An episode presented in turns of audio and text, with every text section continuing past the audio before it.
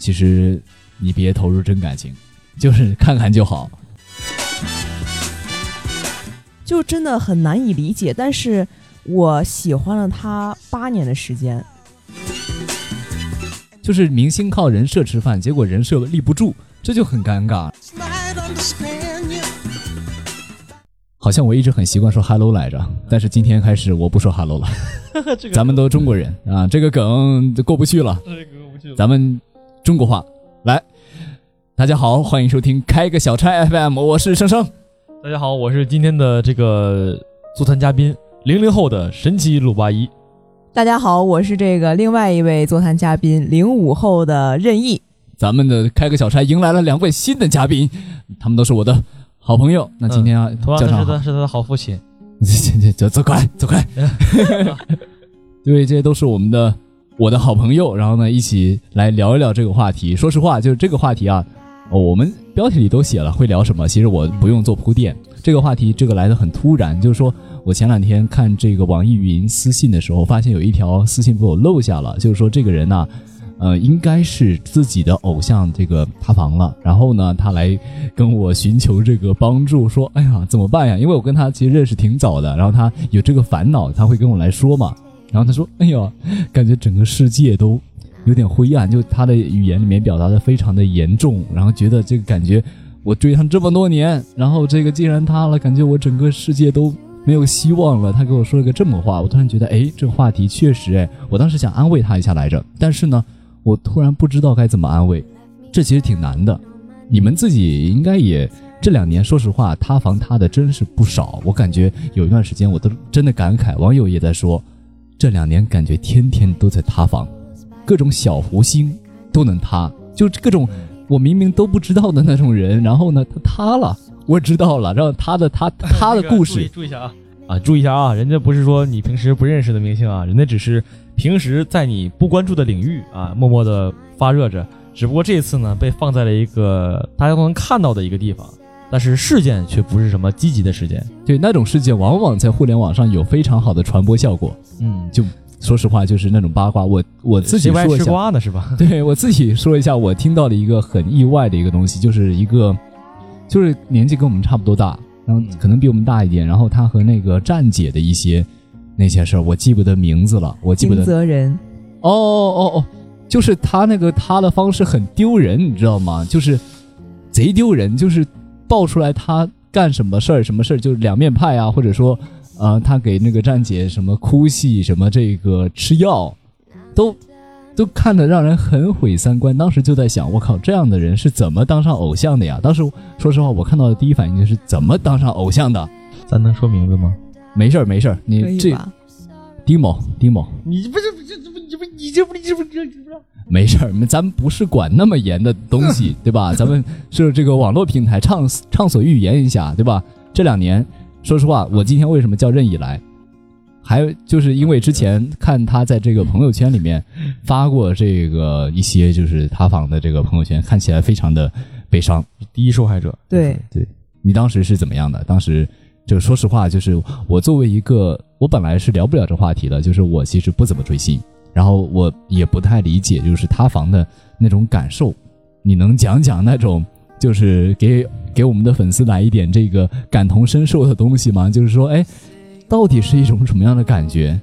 呃，我首先我觉得我塌的第一个房是在一年前七月份的时候，吴某那个事儿哦，那个事儿当时发生的那一天之前吧，就爆出来这个事情之后，我还跟我的很多朋友说，我绝对相信他，我会一直相信他。嗯，结果事情真的爆出来那天，我其实是一个从来不熬夜的人，我每天十一点必须睡觉，而且那个时候是在火车上，我们。和全家要去旅游，然后大半夜的时候，我还在刷视频，刷关于他的报道消息，刷他出来的那篇澄清的微博消息。嗯，然后我就反复的问我爸，我说为什么他才三十岁要做出这样的事情？嗯，就真的很难以理解。但是我喜欢了他八年的时间。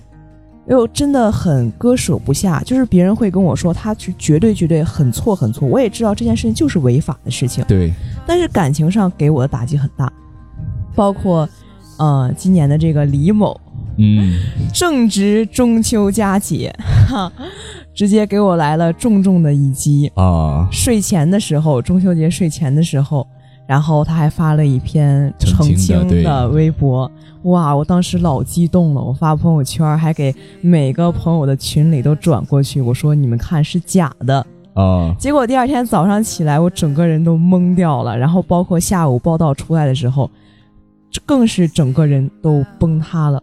就没有办因为法，对，其实相对于吴某来说，李某其实我也喜欢了八年，但是要比吴某更早一点儿。嗯，他是我喜欢的第一个明星，我以前从来不追星的。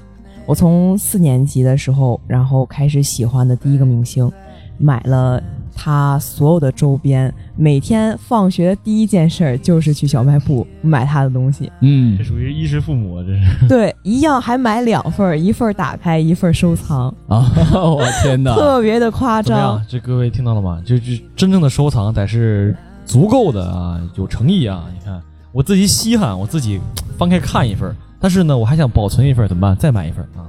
对，所以说对我的打击特别特别大，很难走出来，而且生活中很多都是他都都是他的影子，嗯，包括我那天偶然打开了一本书，发现书签儿都是他，嗯，我看到那个 那个你的朋友圈是吗？对对对。活之中啊，处处都是他。哎呀，其实我能够往回倒想一想啊，就是我的小学的时候，我的同学，我特别是女生，她追星追的比较早，就是男生还懵懂无知，在那打着穿越火线玩着赛尔号的时候，这女生已经开始会追星了。当时包括在初中的时候，这种东西都是比女生比男生比女生要晚的。嗯，你说当当时这种追星是喜欢这种偶像什么呢？我觉得就是就是比如说追这种男明星，他到底你说是一种喜欢什么？你能回忆到当时那种感受吗？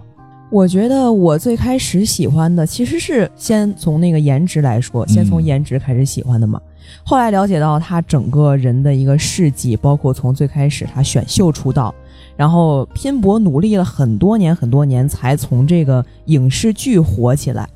包括后来我买了他自己写的一本书，他那本书里面写了他整个人生的经历，包括他选秀出道之后却没有人找他，但是他也不放弃自己，然后深夜还在写歌，就让我感觉他是一个很真诚的人，就这种人设可能立起对对对来了。其实人明星就是靠个人设，我觉得对对对，这两年特别是就是明星靠人设吃饭，结果人设立不住，这就很尴尬。然后其实我自己我分享一下我自己有什么时候喜欢过偶像，就我其实，在高中的时候，或者说在应该是在高中吧，我自己的偶像，我不像那种那种会追星的去跟着他去干嘛干嘛，但是我会看他的故事。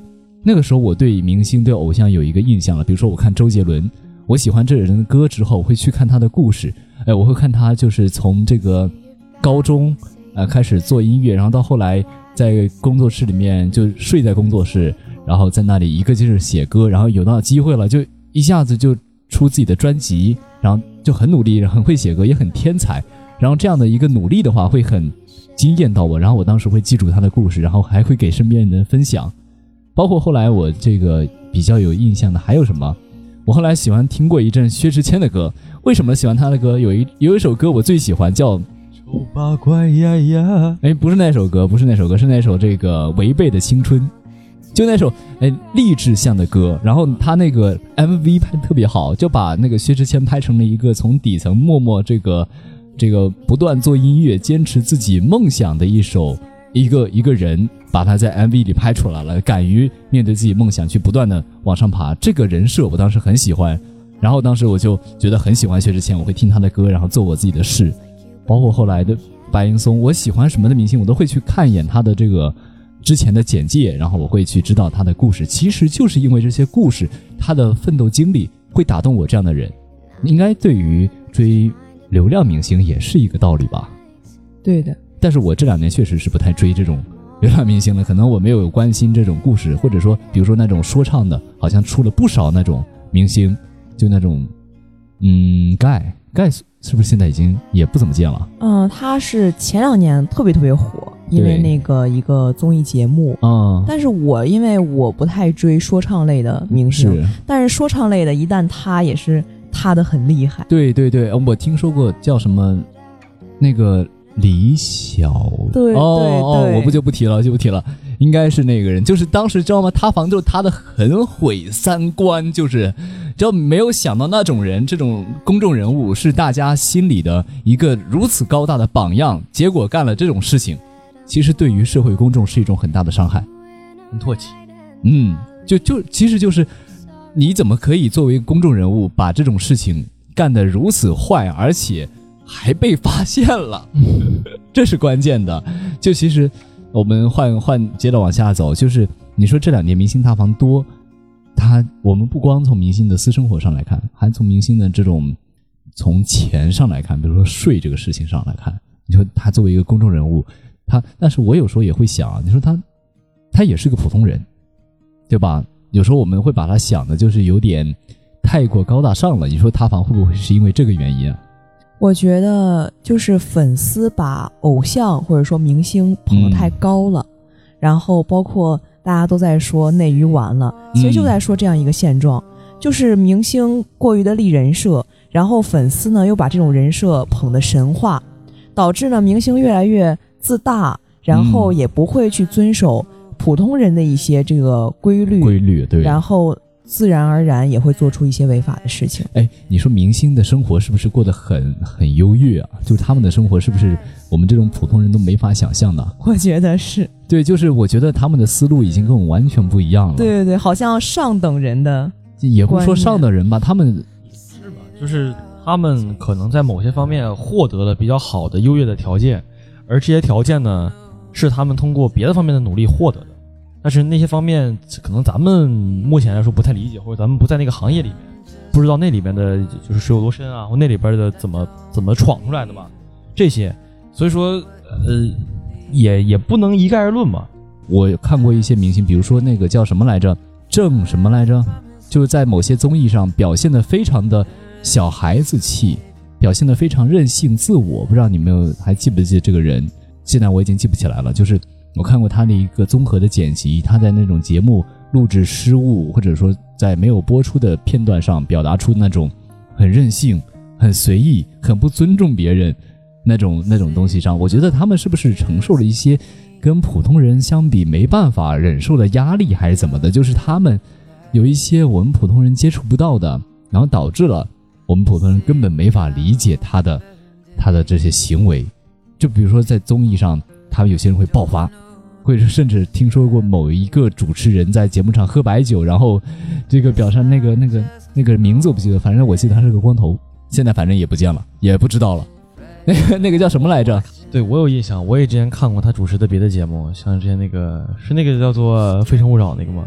嗯，好像是做过类似那种节目，就是一个一个就是那个那个人，对，没毛病。当时还还有那个叫什么？非你莫属，就那种求职类的节目，对对对，他在中间起一个啊，这个很理智的一个情况吧。但有些时候，我觉得不知道是为了节目效果，还是为了一些别的，他的一些做法其实并不是很可取的。嗯，对，当时好像就是很年少轻狂，然后表现出这种东西。哎，其实我发现啊，这两年，特别是看一些翻了的小胡星啊，我发现他们年纪都好小啊。嗯，但是只能说是因为这几年。火起来的明星，配合上咱们零两千年之后的互联网发展速度，所以他们的传播比以前要更广了。就是说，他们的都说那个好事不出门，坏事传千里嘛。现在加上互联网的这个提速之后，坏事传得更快了。你像老一辈的明星，首先是因为当年的那种风气吧，算是比较干净。现在呢是怎么说呢？浪潮之大，但是内容也杂，所以控制不好这个坏东西的产生的一个比例了。所以说，那些坏东西加上这个传播速度，都会传播的非常的快，大家都知道比较快。要不你说，最早最早之前，也并不是中国的啊，就是中国国籍的所有的明星都是非常正的，嗯，也有一些出现问题的啊。但是那些他们后来啊，也都好像都舍弃了中国国籍一些行为，但是但是我们就不以不以后追评了。但是那个时候，大家对他们的态度也是比较唾弃的，也是封杀了的。但是。那个时候相对来说是比例还是比较少的，也就是存在于个例。现在我们的圈子更广了，就是观众多了，所以说产生就是创造这方面需求的人也也多了。所以说出现这些问题也不是最近这几年的问题啊，是未来将会有更多的你看到这种事情的发生。不过，但不意味着我们所有的明星和偶像都不值得信任。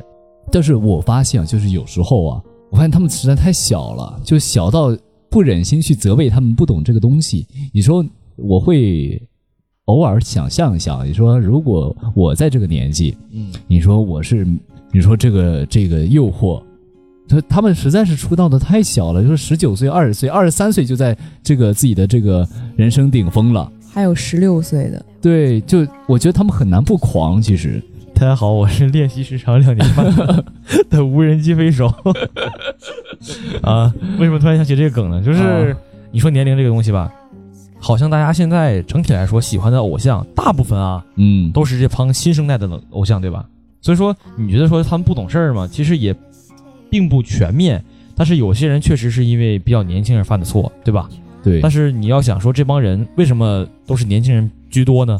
还是因为整体来说，目前的受欢迎的偶像们年龄比较年轻化了，嗯，或者说是他们呃在成名之前的努力做足了之后，哎，他这个年龄没有那么的大，但是也有机会把自己绽放出来了，也就也火了啊。但但是我我始终觉得，就是我们聊这种节目啦，说说实话是要表明我们的态度和立场的。你说，嗯我个人感觉啊，就成名还是不要这么早。有人跟我说过一个话，就说成名要趁早，啊二十二三岁你就该成名了。那个时候人生是正是这个往上走阶段，你壮会年时期对看到更多更大的世界，然后去发展。但是我真心的就觉得，其实成名太早了，你顶不住那个诱惑。你看这么多人人，我觉得一个好的公众人物，他应该需要一些沉淀，才能够成为一个大家的榜样。因为你既然出道了，你就是公众人物了，你就是榜样了。我们说实话，就是你说公众人物，他的隐私是不是有点被侵犯了？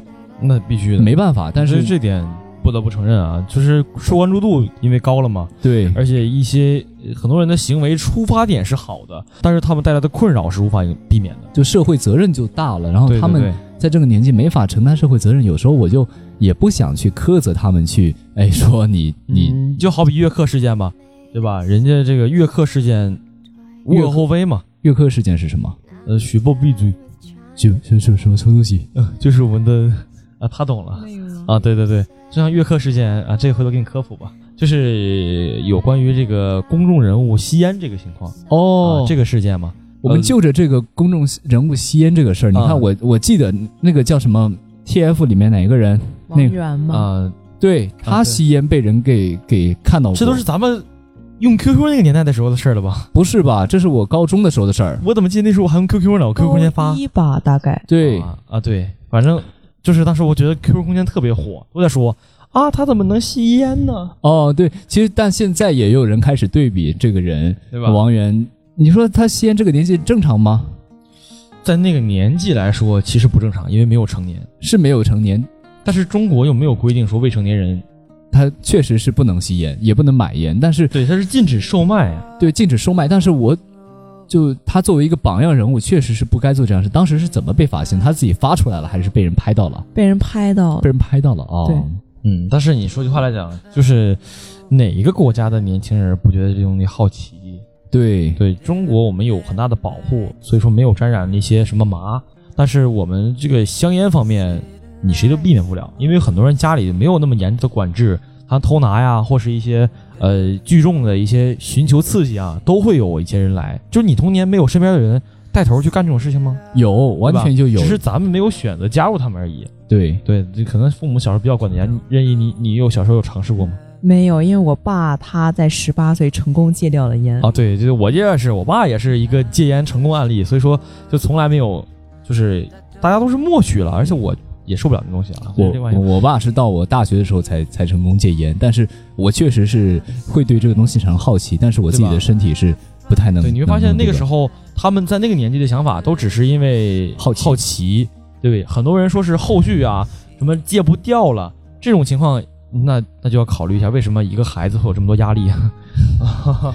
但是对对啊，但是怎么说呢？我往另外一个方面想，比如说出现过抽烟的，还有我印象里一个男的叫叫姓丁，啊，对，这不是约克五代吗？你这这学不闭嘴吗？然后就是不是我说的是那个啊纯真眼神那个那个，哦，丁真吗？哦，对对对，对我说就是他呀。啊，就是那个事儿啊，对呀，就是他呀，他还是电子烟呢。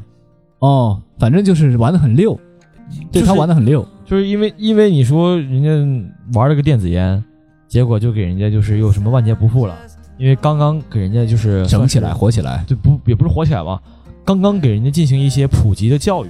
就算今天不聊这个话题，我今天就想岔开说一句关于这个纯真眼神这个事儿。你知不知道网上有很多人不高兴这事儿？嗯，我我不太清楚。我也不太清楚。纯真眼神这个人啊，就是我我这我暂且称他为纯真吧。就是说，呃有没有听到过这样一种论断？就是说，哎呦，你苦读苦读书百九年，然后这个高考嗯考研，嗯然后考公，然后呢比不过人家一个纯真眼神，把给人挑走了。呃其实并不是啊，就是那照你这么说，那很多人天生下来天赋异禀，那高考时候人家练体育，人家专门练自己的一个特长，对吧？你不论是体育但还是等其他特长，人直接就招走了。你像我国的重点二幺幺、九八五都有这种项目，就是单招嘛。但是但是那你说我的天赋怨谁呢？我我是应该怨我的父母没有从小发掘我天赋吗？就那不应该啊，不是怨这个，就是天赋。你说体育上天赋也好，不是，但是他这个是在一个所谓眼神的天赋上，就让大家有些人感觉他有点不太对劲，然后大家会开始讨论这个事儿，然后把他列为一个明星，把他捧上去，给他一个职务。这点我其实就是很想反驳，因为最近我们国家正在进行这个乒乓球的比赛嘛，呃，我我、啊，对吧？就是我觉得这两点有一个共同的观点，就是我想表达的啊，一个共同点啊，但并并不是说全面，就是说什么时候我们期待的只是冠军的那个头衔，或者说是什么时候我们只是期待着明星那个头衔，而不是注重的是我们体育中的竞技精神，或者说是就是而不是我们在寻找这个人身上真正值得我们学习的地方，就是这点不是很矛盾吗？就是你把他捧为一个明星，对我们并不是为了把他捧为一个明星才把他捧出来的，而是为了让大家能看到他身上的闪光点，才把他嗯拿出来的。所以很多人会有时候误解了，就好比现在正在这个给国家队施压的一些观众朋友们，你们很热情，很很就是替祖国这个卖力，对吧？给大家就是寄以厚望，对吧？很好，我们需要这种力量，对吧？需要这种凝聚力。但是什么时候人家不一定拿到冠军，就成为一个不好的被你们骂、被你们这个指责的对象了？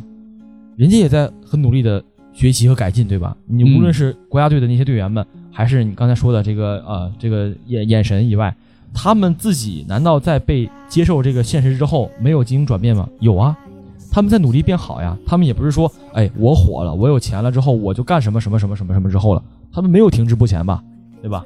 嗯，所以说这两点我不想混为一谈，但是这两点都有一共同点，就是我们大家的关注点是否有时候是跑偏了呢？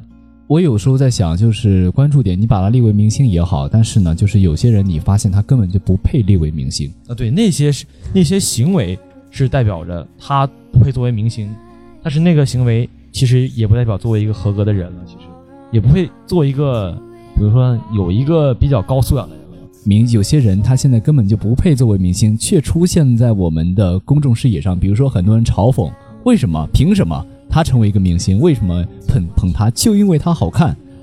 这种人值得我们捧吗？这种流量明星啊，我们以后是想多一点还是少一点？我觉得这个风向嗯现在是、是在改变了吧？有道理，我觉得可能跟还是跟内娱的风气有关吧，就像和内娱一直在对比的那个韩娱吧，嗯，嗯就在韩国，可能大家对明星偶像的要求特别特别高，对，在韩国不管是演艺圈还是这个练习生圈，都会对他们有严格的要求，对，所以说每年都会淘汰掉很多的人，包括最近我总是刷到说，哎呀，李钟硕的这个见面会折合人民币才三百块钱。啊，然后哦他本人亲自检票、握手、发应援礼物。对他们特别拼。啊，这对这个我对对也看到了，就我其实我就觉得我们这些有些明星享受了一些不该享受的待遇。我说实话，就是我我可能偏向喷喷抨击一点，因为我对那个就有什么凭什么鸡太美？对呀、就是他凭什么鸡太美？这个你说的这个人还不错了，他的怎么呃，其他方面还表现行，对，其他方面包括后续表现还可以。对对？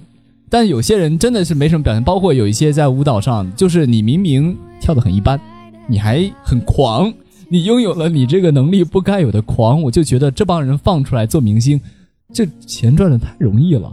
然后，然后有些让我想象不到的，就是说这帮站姐给这帮明星花钱，都是几百万呢，那天呐，都是这个流水。然后我就觉得这钱在国内真的这么好赚吗？然后导致了有这么多小狐星也出来糟蹋大家的审美。我我觉得这两年应该会有所改变吧，我就希望就以后会变得越来越好。把话题绕回来一点，说实话，我们今天这个话题首先想了解的就是一个哎塌房，然后从明星的这个意义来讲，但是你说如果说一个明星塌房了，我们从最实际的来讲，我们怎么避免明星塌房给我们带来的伤害呢？不买两份周边，一份都不买。我觉得还是，就像微博上有天看到一句话吧，以后追星不要投入感情。对，理智追星。我有一个追星的朋友，他跟我说，明星嘛，你就看看就好，别千万别真心。有些人就是追到，呃，我认识的一些人，就是追到年纪比较久了，追到二十多岁、二十五六了，他们就已经开始这个，他们真实感受就是，他们就不值得这样子追。其实就是他追肖战、王一博嘛，我那个朋友，他说，哎呀，其实你别投入真感情。就是 看看就好，特别是其实有些时候我特别想说，就是追星吧，你还是看个故事，不要去多了解他的私生活。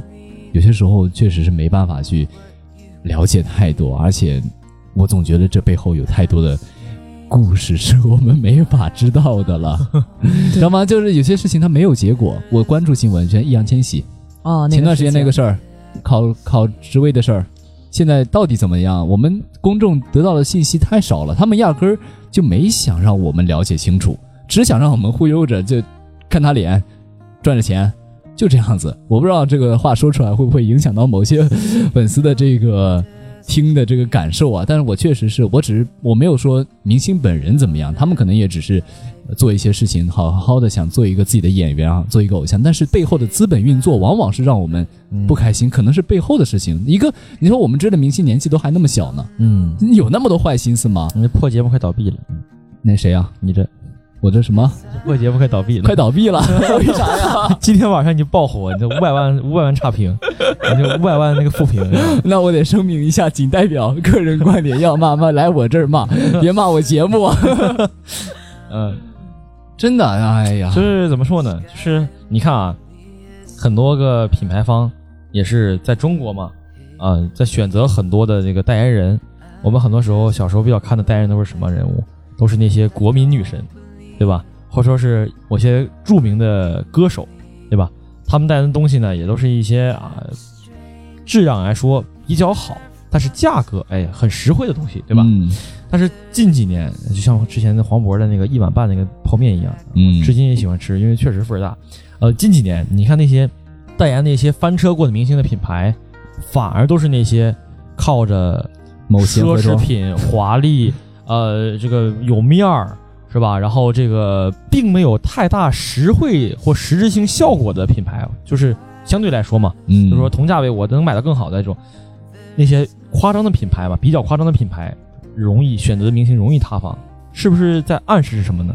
就是说图有一些硬条件的，其实比不上那些有硬实力的人经得起推敲。嗯，你你其实背后反映了现在对资本市场对于这个对，就像你说的资本市场一样，你说资本市场选择的是什么呢？现在选择就是一个快，一个热，嗯对吧？他们现在也不会说去抠我说这小伙二十年之前哎干过一特别感人的事情，这二十年之来从没有一点劣迹啊！我选择他作为我代言人，没人谁观众会去看你？为什么选他呀？人家肯定是他比较火，哎，我也喜欢，一看我需要这个，那我就买他代言这个，是不是这个心理？对，对吧？那你平时最近或者说你近一两年吧，有没有选择就是因为爱这个偶像去买这个东西呢？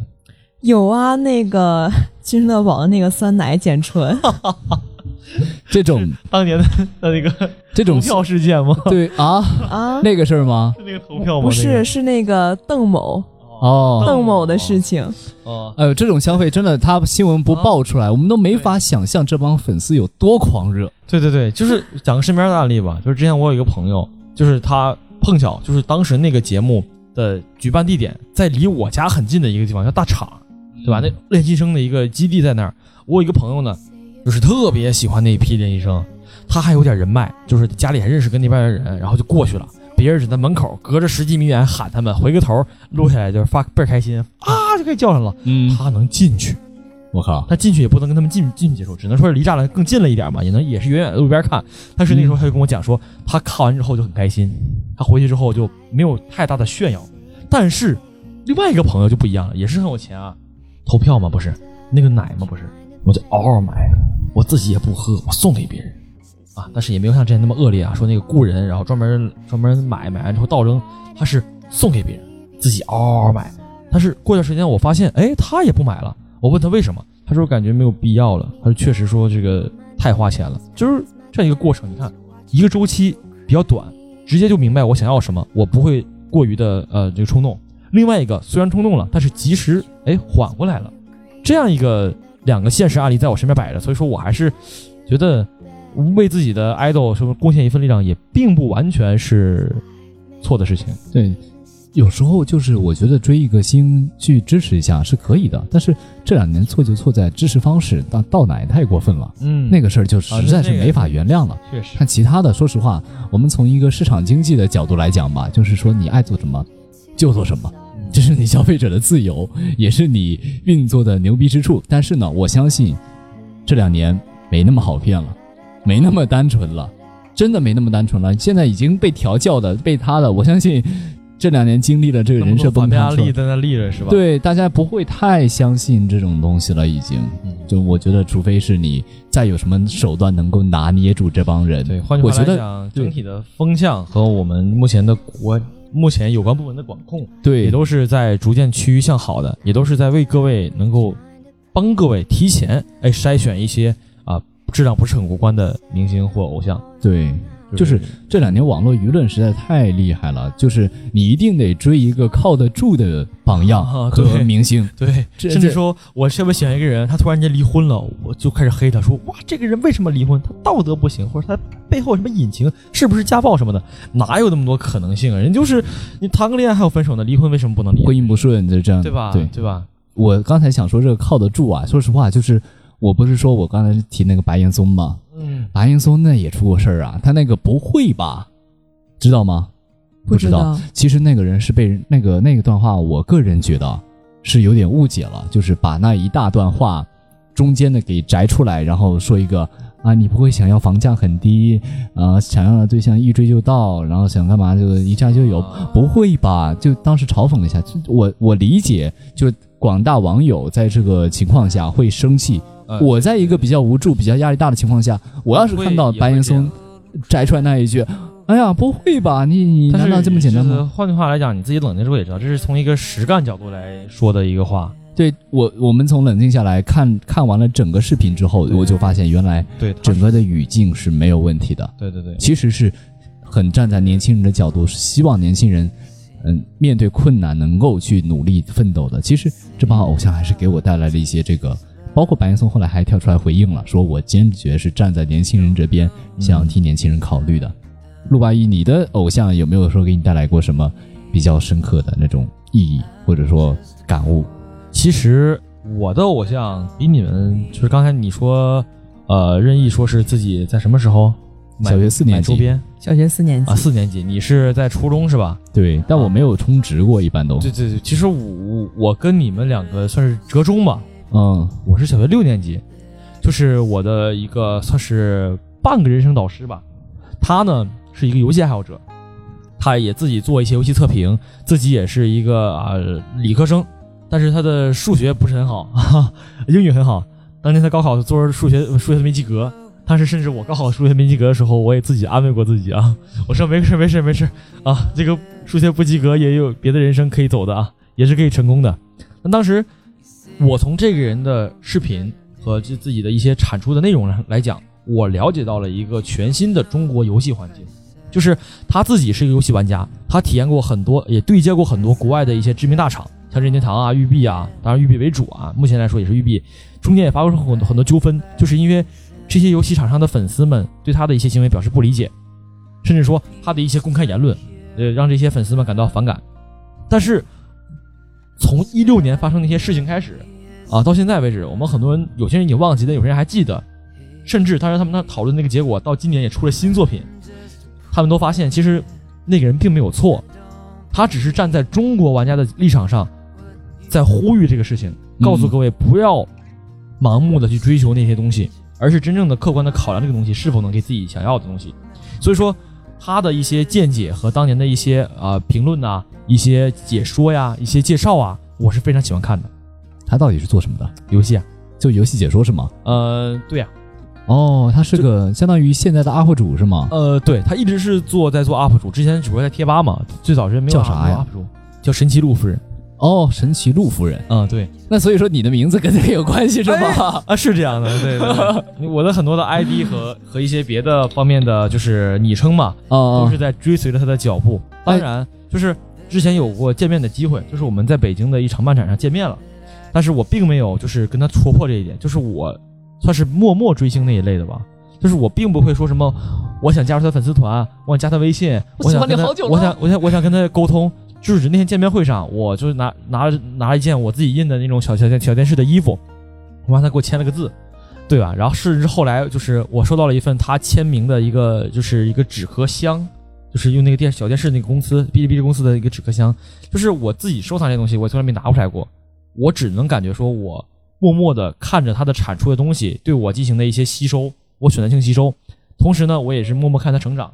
这帮人其实对年轻人影响特别大。我自己，我从小学的时候就会看一些游戏解说的视频。对，但是他没有选择那种哗众取宠，或是那种什么每天啊找找新新活、新花样来整，不是像那些啊就那些主播一样，他只是在默默做自己产出，做自己内容。同时呢，当时我觉得特别羡慕一点什么，他英语特别好，啊，他能在很多就是游戏内有翻译的，他有对他有游戏内测的权利嘛，会提前跟一些公司合作试着玩什么的，他能看懂那些游戏，我觉得非常佩服。甚至一段时间，就是我以看他游戏内容的英文版，啊，我来学促进了我学英语的一个希望。对。而这也当时我英语成绩非常好的原因之一啊。中考英语一百一十多分儿，然后高考英语也虽然说考差了吧，也一百多分儿，啊，就是就是我觉得学英语是为了追随他的脚步，一点儿不为过。对。那同时我自己也尝到了一些好处，我并没有跟他有过多交流，甚至他的粉丝群我都没有加，嗯，就是我只是默默的关注，但同时他这份力量我也在传承给别人。对就是他在很多事情明辨是非上面，就是他讲自己的感受，但是我不强求你去听我的，即使说我说的东西是我已经就是验证过，哎，成功的事情，对吧？其实这个默默追星的方式会好一点，因为我们更多的时候是关注他的作品，对对就从作品里看到，哎，他表现出来这一面，我觉得其实对于追星来说这就够了。嗯很多人只要去追星，不要去关注他的，哎，他到底是一个怎样的人。对对对，甚至我觉得过分的干扰他私生活也不是很好。我觉得这样追星就已经很好了。说白了，其实我们几个人身上都有我们曾经喜欢过的明星的影子。对，还说插一句话，什么？我俩老家竟然还离得很近，我曾经无数次幻想过在大街上能不能碰见他，这也是就是喜欢他这个人的原因。对，这对其实就是一种很近的关系，和你相关的一种感觉。包括有些人甚至和你同龄的明星，他的努力也会感染到你。我们身边的一些，嗯，呃，我我觉得就是我自己其实受到明星偶像的影响，虽然说我不说出来，但是说白了，你的身上会受这种他们的故事的打动，然后会成为你一口气。对，成为你的一部分。我们追过的星也会成为我们的一部分。哎但是，对我们不要去再多想他的别的东西了，就把他那一份励志拿到就好了。我承认，我有时候想要去找到一个全能的榜样，比如说看待某一个人，觉得哇，他这样做人很成功，我又。我就要向他学习，但是我某一天突然发现他并不像我想象中的那么完美。嗯 OK，其实大家都是人，我也非常理解他的，看法和立场，但是呢，那那就过去吧。你也许他在这一段时间给过你激励，明星的意义，我觉得就在这里就行了。再往下走，，Let it go。嗯，对，这么多期嘉宾里边，就我一个随口开枪的一个，嗯，是什么随口开枪啊？月字旁那个枪，月字哦哦，没没，其实都都很放肆啊。那个，你知道你你去听我们往期节目，那那那一个个都是发神经一样在节目上。对，就我们不又不是做访谈节目，这么闲聊节目呀？对那对任意，你现在你关注的两个明星都已经连续塌房了，你三个，啊三个，那你现你你未来还会在？也许吧，我觉得说不好。那你能不能出一期教教学？叫做我追的星，你们都别追是吗？不，我怀疑你在暗讽汪峰老师啊，就是说汪峰老师每次发新专辑都会出现一个比他更火爆的娱乐圈的一个大瓜对大瓜来给他盖过去。对我，我觉得娱乐圈这个东西实在是太复杂了，包括像微博，像这个关注明星的身边事，对吧？但是不玩微博，我我也不玩微博，但是很多事情他确实在微博上，感觉我想看的，对有时候看不到。但是微博上很多帖子，你没发现就是它的开放方向有些难受吗？对，对我就我为什么不喜欢微博，就是因为它有些帖子的开放方向是有些难受的，你觉得呢？我是其实也不怎么天天刷，因为我的嗯朋友他是每天都待在微博上面，一直在刷新。火，但是我最开始下载微博之后，刷新了一整天，我觉得好多帖子。后来就是有什么事儿就看看热搜，没什么大事儿就基本放那儿，但是不会卸载。现在热搜已经变味儿了，没有咱们当年那种没有那种感觉了。当年感觉上热搜的事情是一个非常就是震惊的事情，现在上热搜的事情很多时候我们都理解，哎，不过现在是不过我唉我有一种感觉啊，就是微博它确实是一个那种八卦的发源地，对对对你不管谁的八卦，就是比如说跟当年拿咱们咱们最近身边有没有一个瓜，就是咱们的学弟的事儿。我知道，我知道。呃 呃，这个事情咱们最近就不要讨论了啊，要不咱们一会儿也被被这个 发举报一会发儿私信说同学请撤回你的言论，要不然呃就追究你责任就不好了。我我我我也不知道是谁啊，这这听说了。听说了，听说了，真听说了就是说实话，就是说我们再从这个明星聊到咱们传媒吧，哎，传媒是社会的良知，人类的道义。哎，我个人还是愿意坚守传媒的底线和阵地的啊。你说你有那种克服诱惑的毅力吗？我必须有啊，主要是主要是我现在也没有也没有机构那个也没有人来诱惑你是吧？对，主要是没有给我诱惑的那个条件呢，是吧？就这样，你们就这样 考验这考验老干部的。啊，就拿这考验干部，谁能顶得住啊？对，其实我们我说白了，我们来总结一下吧。就我来总结一个点儿，就是说明星追星有好处，有这个该去学习的点。但是我相信这两年以后的明星会越来越高质量，我们会从嗯越来越多的明星身上学到一些好的。对我们从以前发现过那些好的明星，我相信未来还会有，哪怕中间的发展我们经历一个所谓的波折期啊、但是我们肯定还会看到越来越多优秀的。我们我不愿意叫他们明星，我更愿意叫他们榜样。嗯，对，我觉得这样是一个更好的方向。老陆我爱你。就还我你没发现，其实我这个也不算癫狂吧，嗯但是我的微信号都是我爱雷迪路，哦，就就是怎么说呢，默默的成为我一个寄托吧。真的是越长大越发现，我看他的时间也变少了，我对他关注也不多了。但是偶尔美美美美的，就是看到别人在呃喜欢他，在表达他的观点的时候，我会再次回忆起来，那时候我会有一些就是眼角的湿润。嗯，就是感觉到他承载了我一份的青春，而他现在呃怎么还在坚持。对他还在坚持，他真的还在坚持，甚至说自己没有开创很多新的东西都，没变。也也没有被很多东西诱惑啊，去说干所谓的挣钱的事情，他还在做自己最初的一个给大家提供快乐，给大家就提供解说，给大家提供这个评测评之类的他会是东西那个他。他还在支撑着，就我个人认为啊，还在支撑着中国的游戏界，还在为中国玩家指路指路明灯，真的是这样。另外一方面，我觉得想总结一点就是，对于明星，他们还是以一个人来看待。对就我们有些时候为了我们理解那些想赚钱的人，把明星捧得很高，然后来吸取更多的人的嗯嗯、注意。但是我们作为明星的消费者，我们要更加理性，就像买一个东西一样。你说把一个东西吹得很神了，啊，那肯定是有问题的题对呀、对，所以说我觉得我们对于对于那些追星可能曾经受过伤害的那些人，我觉得我们要注意这一点，会让我们将来对于榜样、对于明星，甚至我们个人消费者的一个习惯的改变，会改变到我们整个内娱的发展。嗯我往大了讲，是不是？我们消费者变了，那相应的改变，那应该产品也会变啊。我能觉得，我觉得这是对大家做出的一个贡献。今天我们就先聊这么多吧，聊了一会儿了，咱们可以以后有什么想聊的，嗯包括你看这一期的话题都是来源于粉丝的一个小私信，我会很认真的记录大家的对，每一个小烦恼。欢迎各位来把你们想听的，就是想听声声这个性感声音的这个话题啊啊，可以评论到我们的评论区。他会仔细的去看啊。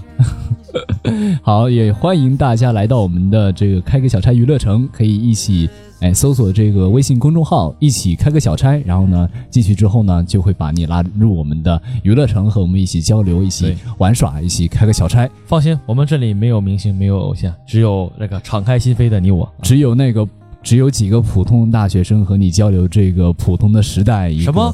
你重音在大学生上，你是彰显你自己的优越吗？不，我想说，就是我们的人，我们的想法就是很普通，我们都是普通人。好，对小小黑子发言完毕。